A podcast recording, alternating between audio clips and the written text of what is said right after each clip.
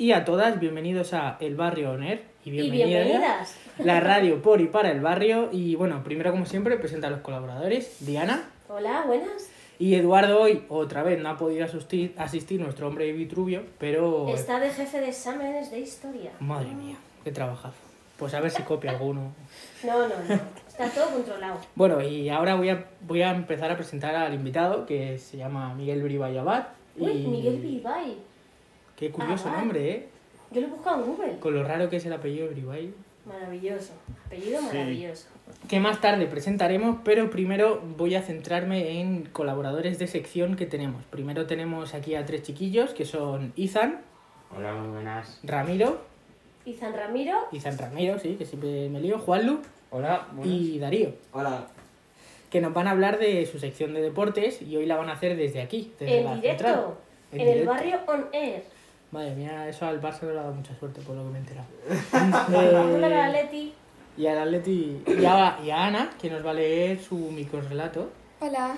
Hola, Ana. Y Hola. si te parece, Ana, ¿tienes el microrelato ahí? Sí, lo tengo Pues aquí. vamos a empezar por ti, Ana. Léenos tu microrelato. Vale. No me prives de tus sonrisas, que las necesito como al sol. Y tendió sus lágrimas al sol, y de la blancura de su sonrisa hasta el cielo se enamoró. De Clara Gómez. Oye, ¿por qué has pues elegido ese microrelato, Ana? Pues porque me ha gustado cómo habla de los sentimientos y del sol y la calidez. Tan necesaria en los tiempos que corren, ¿verdad? Claro. Que con- parece adem- además que ese distanciamiento físico se convierte poco a poco en, en un distanciamiento social. ¿Quién nos iba a decir que íbamos a ir por la calle andando y nos íbamos a cruzar cuando nos enfrentáramos a alguien, ¿no? Claro, Y que la sonrisa no existía sino debajo de una mascarilla. Ana. Pues sí. claro. Y también reflejando todos los sentimientos duros que hemos pasado durante esta cuarentena. Y todo esto, bueno, pues que ha habido gente que la ha podido sentar mal, ¿no? Es verdad, Ana, ¿iniciarás una sección de microrelatos? Pues no lo sé. ¿Te animas? Sí, Vente con nosotros, claro que sí. vale. Muchas gracias, Ya te ha Ana. liado, ya te ha liado. Creo, Bueno, creo, creo que ahora vamos a hacerla en directo, la de deportes. creo que sí, ¿no? Sí. Como Bueno. no pronuncien esta vez, o como vayan a, a- a toda velocidad, ahora sí que les puedo mirar mal o dar un caponcillo. Su sección de todas es la más difícil de editar, os lo tengo que confesar. Ahí va. Bueno, chicos, contadnos, a ver. Pues bueno, empiezo yo con. Voy a hablar sobre la Fórmula 1. Empiezo yo, que soy Darío. Darío. Eh, pues Alfa Romeo da esperanzas sobre el motor de Ferrari en Carlos Sainz. Eh, hay buenas noticias para Carlos Sainz. Eh, al menos hay esperanzas. Habrá que esperar el test de la pretemporada que se efectuará en el circuito de Sakir en Brasil entre el 12 y el 14 de marzo. Eh, pero desde Alfa Romeo apuntan que, a que el motor de Ferrari para el 2021 es mucho mejor que el de la temporada pasada, ya que pues hubo unos cuantos errores y Y perdieron la temporada. Eh, la táctica de Mercedes es crear tensión con palabras.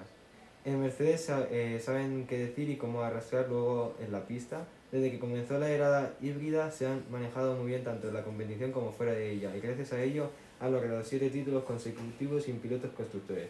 Vamos, que no van a cambiar mucho en Mercedes y pues que a ver si esta temporada también la ganan como han hecho. Hasta ahora les está funcionando. Sí, Y Fernando Alonso ya está recuperado, por lo que Sí, va, y va para Renault, que ya lo dije en, En en el otro otro programa, que dije todos los fichajes y todo eso de la MotoGP y la Fórmula 1. Perfecto. Me ha encantado la oralidad final del mensaje. Él cuenta su historia y luego dice, bueno, venga, sí. Que está bien. Mercedes, la conclusión. Claro, siempre sube, yo que sé, si no te quieres escuchar todo eso, pues ya te escuchas Genial. yo.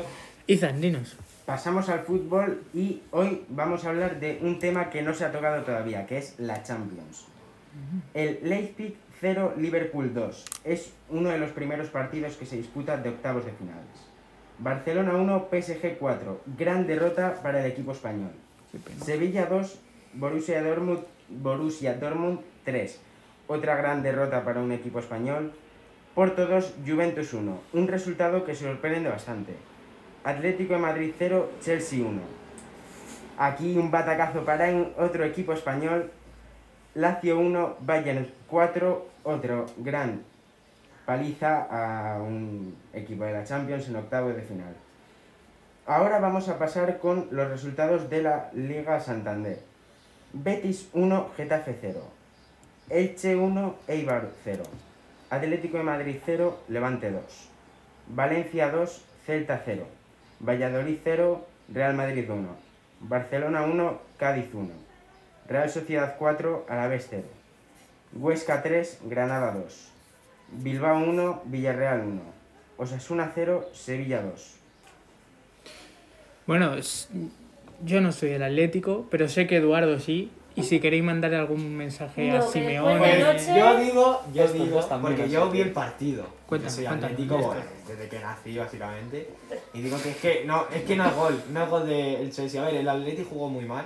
Porque en plan, empezaron con una 4-2-2-2 creo que jugaron y terminaron con tres defensas y el Atlético con tres defensas no puede jugar. Y luego metiendo a Marco Llorente de lateral, siendo un medio centro muy bueno y si lo metes de lateral te lo cargas. Un día Para- nos podéis radiar un partido. Como, ¿Cómo llegamos al instituto? Coja la mochila. Os hago una propuesta. A mí me encantaría. Pues eso, que Que a no mí no me no puedo ver porque, en plan, viene de un pase del, de un pase del Chelsea. Y Marco Llorente, digo Marco Llorente, Mario Hermoso no sé qué hace, pero la toca un poco. Pero sigue siendo el pase del Chelsea. Y coge el, el rechace Giroud desde atrás de la defensa, el fuera del juego, y, y, lo- y con- consulta al bar y ya sabes que el bar con el Atleti se van con el culo. Y... Bueno, ya está. Culo no se puede decir en la radio. Todo el día llorando. Bueno, Vamos a ver. ¿Pero esto qué es? Nominado. No vuelven más ya aquí. Pues.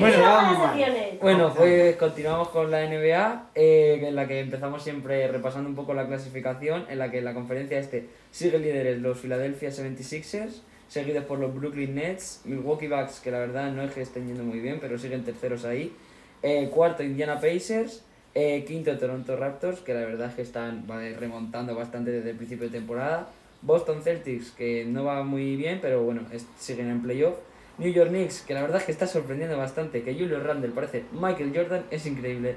Eh, Chicago Bulls siguen octavos, empatados con Charlotte Hornets. Y décimos Miami Heat, que es mi equipo, y la verdad es que están remontando bastante. Llevan ahí una buena racha, pero bueno, siguen ahí décimos. Eh, Atalanta Hawks, onceavos. Orlando Magic, doceavos. Washington Wizards, treceavos.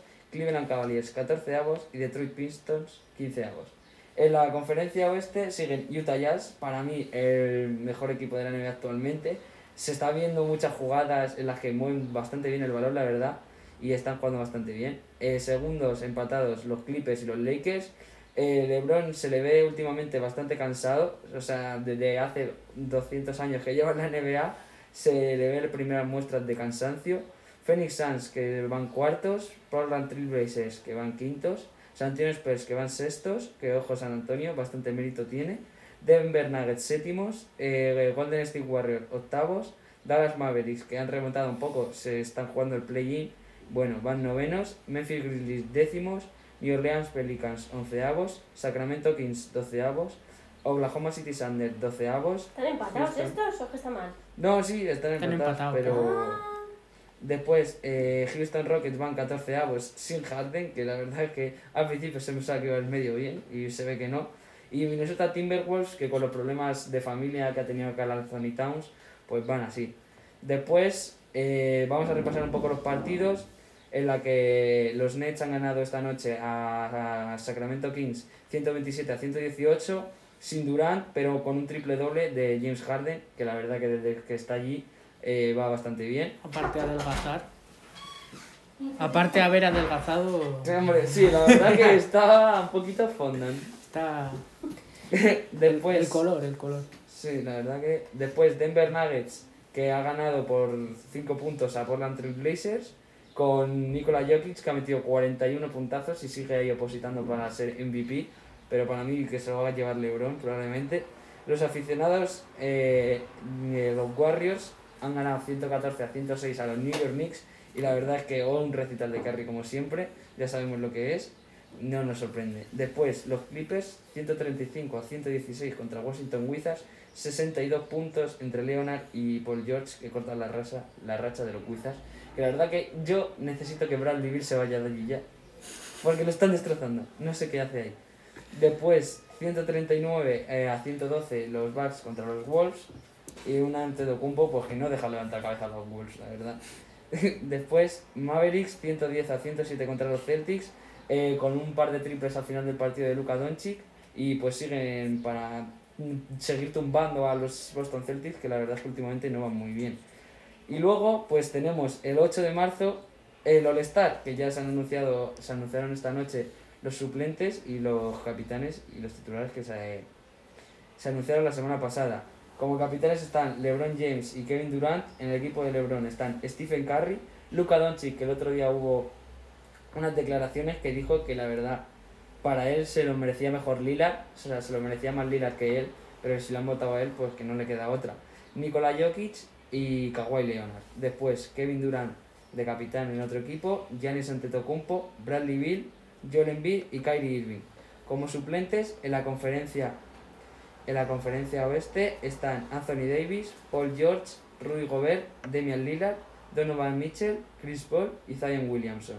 Y en la este están Jalen Brown, James Harden, Zach Lavine, Julius Randle, Ben Simmons, Jason Tatum y Nikola Vucevic.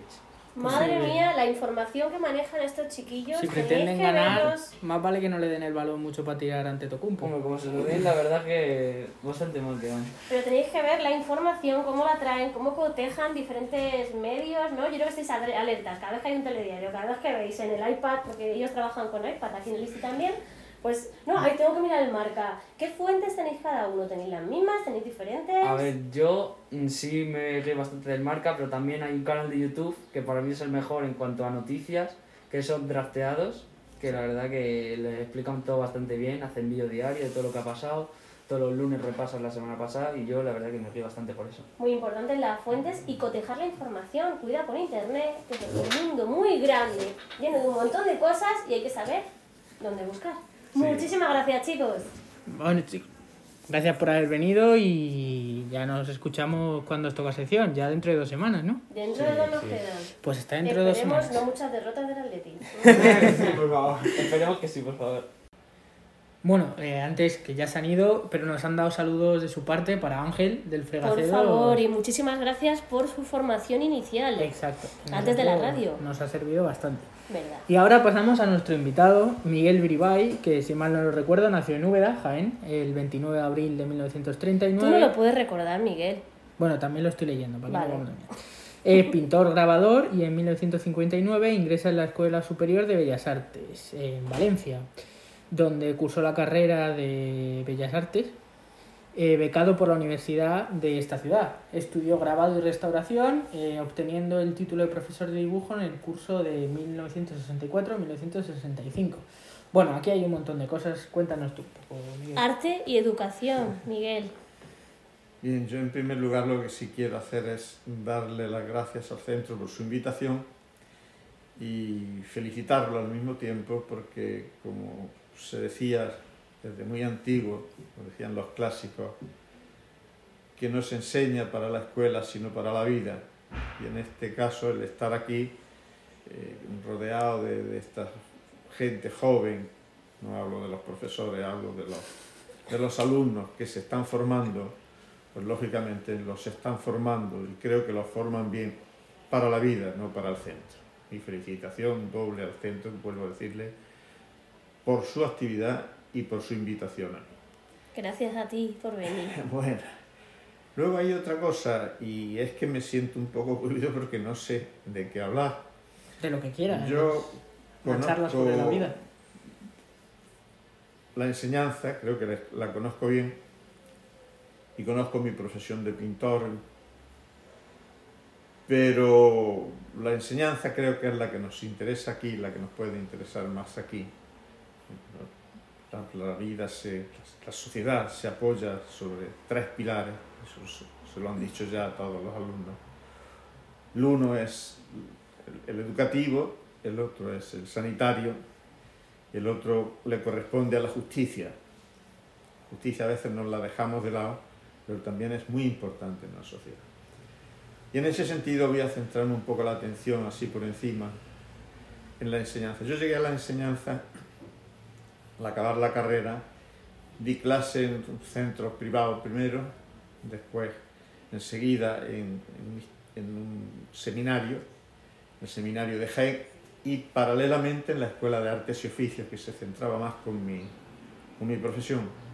Después no salían oposiciones en arte y oficios, sacaron instituto, me presenté a instituto y saqué instituto. Por tanto, mi, mi carrera docente está toda ella rodeada de, de- alumnos de instituto y mi, mi aprendizaje está hecho en el instituto.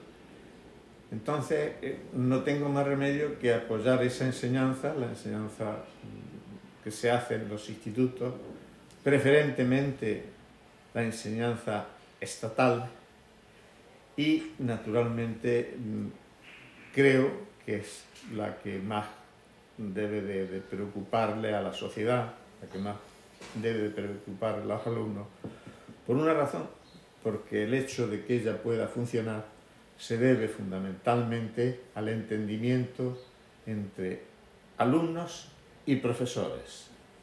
Perfecto, abuelo, pero yo te conozco un poco más y yo sé varias cosas sobre ti. Una de ellas, que aparte de ser un vasco nacido en Úbeda, eh, también has sido pastor en Río Cuchillo. Eh, mi pregunta es, ¿cómo has tenido tiempo para hacer todo eso en ochenta y pocos años? Bueno, Porque, claro, está muy bien, yo he cursado mis estudios, pero también desde pequeño me ha tocado ser pastor, me ha tocado vivir en varios sitios, entre ellos Toledo, Madrid y, y Jaén, también un poco País Vasco. Sí, todo esto está muy bien, pero ¿cómo has, cómo has conseguido hacer todo eso? Bueno, porque yo soy hijo de la posguerra, yo nazco justamente en el 39, 39. a un mes de, de haberse acabado la, la- aquella guerra que, que se quedó lejos, afortunadamente. Entonces, mm, como tal, pues tuve que adaptarme a las necesidades de la época, que no las pasé yo solo, sino las pasaron por la gran parte de la, de la sociedad. Entonces, pues, tuve que adaptarme a lo que mi familia hacía. Mi padre tenía esa pequeña propiedad y allí yo estaba allí y fui así, fui haciendo. Pero luego, fundamentalmente, y esto es lo que nos interesa, porque creo que el secreto de la vida está en trabajar. Poniendo un ejemplo, creo que es palmario, cuando uno ve, voy a citar una figura que conocemos todos, cuando uno ve una figura como Miguel Ángel, uno dice, bueno, ¿cómo es posible que este señor, independientemente de que tuviese ayudantes, cómo es posible que este señor hiciera toda esta obra? Pues sencillamente porque desde, desde muy joven empezó a trabajar. Y empezó a trabajar de tal modo que mientras a otros artistas le encargan el David, él que es una persona joven, él lo hace. Mientras los demás están pensando cómo pueden meterle mano a aquel bloque de, de- de mármol abandonado enorme, a ver qué salía de allí, si se podía, no se podía, Miguel Ángel lo hace. Quiero decir, el secreto está en el trabajo, En hacerlo. en hacer. Ese, ese es el- el único secreto. Bueno, también sé una anécdota que me gustaría, porque has estado contando un poco que aquí en el instituto se enseña para la vida y no para el instituto, y tú de pequeño tenías una burrita, si mal no lo recuerdo, y tienes una anécdota de una burrita, de una burrita no, de un cuchillo que se lo cambiaste a un niño por algo, que no me acuerdo qué era, y que tu padre te dio una lección de vida sin, sin palabras. Mira, no, no era una burrita, yo no tenía nada, no, no, ahora ya sé lo que me quiere decir, sí, no, no. Yo tenía un, no tenía, yo tenía un, un- una navaja. Tener un, un niño una navaja entonces era una cosa extraordinaria. Creo que no era una navaja, era un tranchete. Tranchete hoy se habla- es una especie de navaja, de navaja, pero que tiene, que yo lo había obtenido porque se lo había comprado como mis ahorros a un crío, un vecino mío en el este. Y entonces ese tranchete a mí me, y- yo le, le pagué aquel tranchete total que después también me gustaba un pájaro. Y después le cambié ese tranchete a un vecino por un pájaro. Claro, cuando, cuando mi padre se dio cuenta de aquella historia, de, entonces pues el hombre devolvió el pájaro y el tranchete todos los días a la hora de comer me ponía el tranchete al lado de la mesa. No me dijo nada, sino que él Lo dejó ahí, lo dejó ahí. para que pillaras el mensaje. Sí, sí, sí. Y Mi padre como buen vasco era muy, muy absolutamente serio, ¿no? En ese sentido. Y bueno, pues sí, esa es la, la- fue la enseñanza, ¿no? O sea, que no hay que ocultarle a los padres y que no hay que hacer cambios de esa naturaleza, ¿no? En fin. Diana, ¿algo que decir? Que te escucho. Buah, estoy, pues estoy aquí un poco de, de- de espectadora de una conversación que ha ido de, de lo mental, ¿no? De lo, de lo que sabemos que es la educación, de una experiencia vital, al corazón, Miguel. De repente no viene como artista ni como educador. Estamos escuchando a un abuelo. Y es maravilloso el ritmo, el cómo te mira. Eso no lo pueden ver, se lo tengo que contar yo. Eso no se puede ver la Y radio. toda la experiencia de vida que él tiene para contarnos. ¿Alguna experiencia más? Bueno, Le- sé que tienes cuadros en, en varios museos de, de- de España, pero también sé que llegó un punto en tu vida en el que tú dijiste, en el que tú dijiste que tú ya no ibas a pintar más, solo ibas a pintar la Catedral de Jaén. De hecho, ahora estás preparando un cuadro que es la Catedral de Jaén, que no se puede decir mucho, yo lo he visto, una preciosidad, tengo mil fotos. ¿Por qué? No, no es, no es eso. Por Hubo- cierto, visitar la Catedral de Jaén, que es preciosa. Hubo un tiempo, yo, mi- hubo un tiempo, ¿verdad?, que, que hice pues, esto, mi obra, mi exposición y tal, y me paré un poco porque había que reivindicar la catedral. La catedral de Jaén es un monumento que ha pasado desapercibido casi siempre y no se dan cuenta, no nos hemos dado cuenta que en ella está el germen de infinidad de catedrales de Hispanoamérica. Es decir, la, claro, no la hace, no la hace un arquitecto famoso, ¿eh? sino que la hace un, un buen arquitecto, un arquitecto hoy de primerísima calidad, pero no es el arquitecto que trabaja eh, con la alta, con la alta Esfera. sociedad, ¿no? No es ese arquitecto que trabaja para la, para la, la monarquía o para que trabaja para la iglesia, en fin, no, no- no es ser- Entonces, claro, eso hace que Van der Vida, concretamente, que es el autor de la catedral, fundamentalmente a él se deben los planos, aunque la fachada sea de Pablo de Rojas. Entonces, claro, mm, ese monumento a mí me, me- me fascinó. Y, primero porque lo había vivido, porque había jugado en él, porque también Claro, jugábamos en la sí, lonja de la catedral los niños. Y lógicamente me puse a hacer una serie, y es una serie que me ha llevado mucho tiempo, que está por ahí, y ahora estoy haciendo el último, que es un nocturno. Con ese concluyo, pero seguiré haciendo otras cosas y he ido haciendo otras cosas. ¿Y qué piensas? Porque, claro, eh, nosotros aquí en el centro vamos a hacer una exposición del arte y la mujer. Eh, ¿Qué opinas ahora sobre el arte y la mujer y, su reivindicación? Yo creo que, bueno, eh, el hecho que, que pensemos que, que hacer el hecho de reivindicar el, el- el arte de la mujer, el hecho de plantearlo, ya lleva de suyo una, en fin, un desdén anterior, porque si no, no habría que reivindicar nada, simplemente estaría ahí. Por eso el, la- la- el hecho de que exista esa propuesta implica automáticamente un abandono. Entonces, por lo tanto, lo único que hace es ponerse en pie de, de- lo que tiene que hacer es ponerse en pie de igualdad, es decir, arte. ¿Y ese arte quién lo ha hecho? ¿Lo ha hecho una mujer o lo ha hecho un hombre? ¿Qué más da? Yo tengo un recuerdo, por ejemplo, de un cuadro, la primera, vez- la primera vez que yo visité el Museo de Orsay en París, entonces, que es un museo bellísimo que yo recomiendo que se, que se visite, no ya por la obra en sí, sino por cómo, acabo enseguida, por, No, no, sino por ti, sí por la música de fondo. por cómo, ¿verdad? Por cómo los franceses supieron a- aprovechar un garaje, una, una- una estación, el Garet de Orsay, y convertirlo en un museo bellísimo. Entonces me acuerdo que había allí un, un cuadro y me llamó mucho la atención. Lo fui, lo vi, y no, no me paré en más. Pues supe que ese cuadro está hecho por una mujer. Es un nombre que ha pasado desapercibido hasta ahora. Ahora mismo hay en el Museo del Prado, está en Madrid, una exposición dedicada a la mujer, fundamentalmente en el arte. Perdón. Entonces, mm, creo que es, es una cosa que, que es, que es necesaria. Lo malo es que, lo malo, la parte peor es que tengamos que decir, vamos a reivindicar. Aquí no hay que, aquí ten- no hay que reivindicar nada, esto es así. Lo malo es que tenga el hecho de tener que reivindicar algo que tendría que ser algo normal y que no hace falta. Entiendo. Hablaba, hablaba en alguna ocasión de que el arte es como la vida. Y dijo algo así como que todo es respetable si eres honesto representándolo o viviéndolo. Y también hablaba en esa misma entrevista eh, que no está bien dar consejos.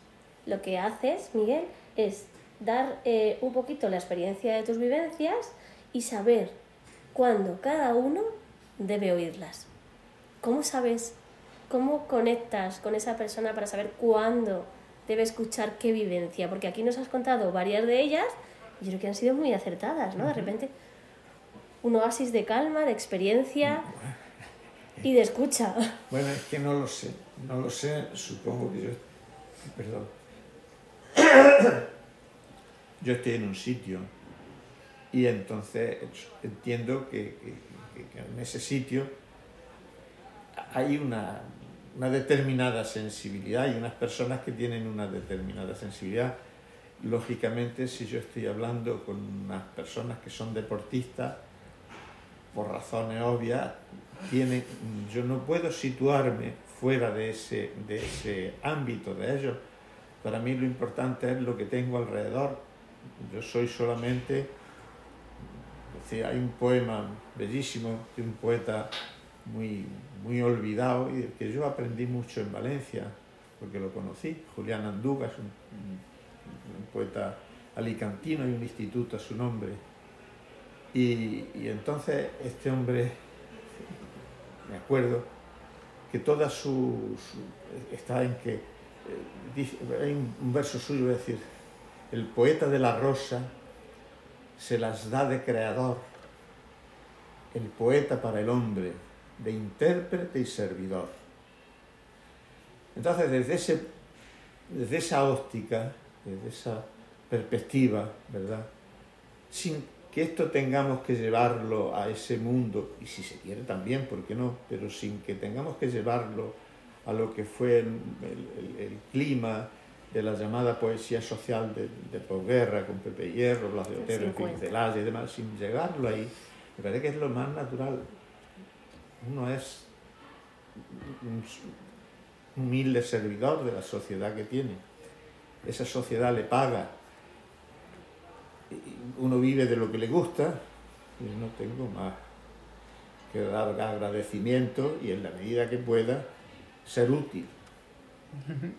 Bueno, pues nos quedaremos aquí hablando mucho más tiempo, pero no podemos. Voy a hacer una conclusión. Ah, bueno, sí. Y pues, era algo así como, es un texto de Confucio que dice, elige un trabajo que te guste y no tendrás que trabajar ni un día de tu vida. Porque tu trabajo es un disfrute y en ese esfuerzo, yo sí que me quiero quedar con ese esfuerzo, con ese trabajo día a día y con ese deseo de hacer lo que te guste. No podemos regañar a los niños porque estén pintando en lengua. Yo ya no los regaño. Hoy por lo menos, mañana no sé. Porque igual, no sé, son libro no sea futuros... claro que sí. Bueno, pues con esta reflexión de, de Diana leída de un párrafo escrito por otra persona, eh, nos Pero como que leída, ya me has quitado el glamour, Miguel. Parecía que lo decía yo de verdad y me has pillado leyendo ahora. Nos despedimos y hasta la semana Yo tengo que una pregunta, Dime, Miguel. a ver, Diana. antes ¿Qué de- es para ti entrevistar a tu abuelo? ¿Qué ha sido? Pues para mí es un orgullo entrevistarlo, pero sobre todo es un orgullo poder entrevistarlo porque es mi abuelo. Porque si no, sería una persona más que pasa desapercibida en el mundo en el que vivimos hoy en día. Una de las razones por la que hicimos esta radio, por la que decidí eh, consultártelo a ti, era para contar esas historias que nunca son contadas, pero que son muy interesantes. Porque estamos hartos de escuchar a grandes personalidades hablar de sus historias, de sus metáforas, que si a Bruce Lee contaba cuando estaba vivo cómo eran las artes marciales, eh, pf, mil historias. Pero ¿y esas artistas o esas personas? Porque debajo de un artista hay una persona Esas pequeñas intrahistorias, como decía un Sí, abuelo. exacto. Que están ahí escondidas que nadie cuenta. Son igual de interesantes, pero nadie te las termina de contar. Pues esto es un poco para eso. Y ya está. Qué suerte, Miguel. Vaya nieto. Bueno, eh, antes de Vaya ponernos- personilla. despido ya, que si no esto se va de madre. Le hemos tocado el corazón a Miguel y Ya. él a nosotros, porque además habló del origen de la radio. Muchísimas gracias, Migueles. Muchas gracias. Un placer. Muchas gracias a, a- a- a ustedes, a vosotros, al centro. Muchas gracias. Gracias. Bueno, hasta la semana que viene. Adiós.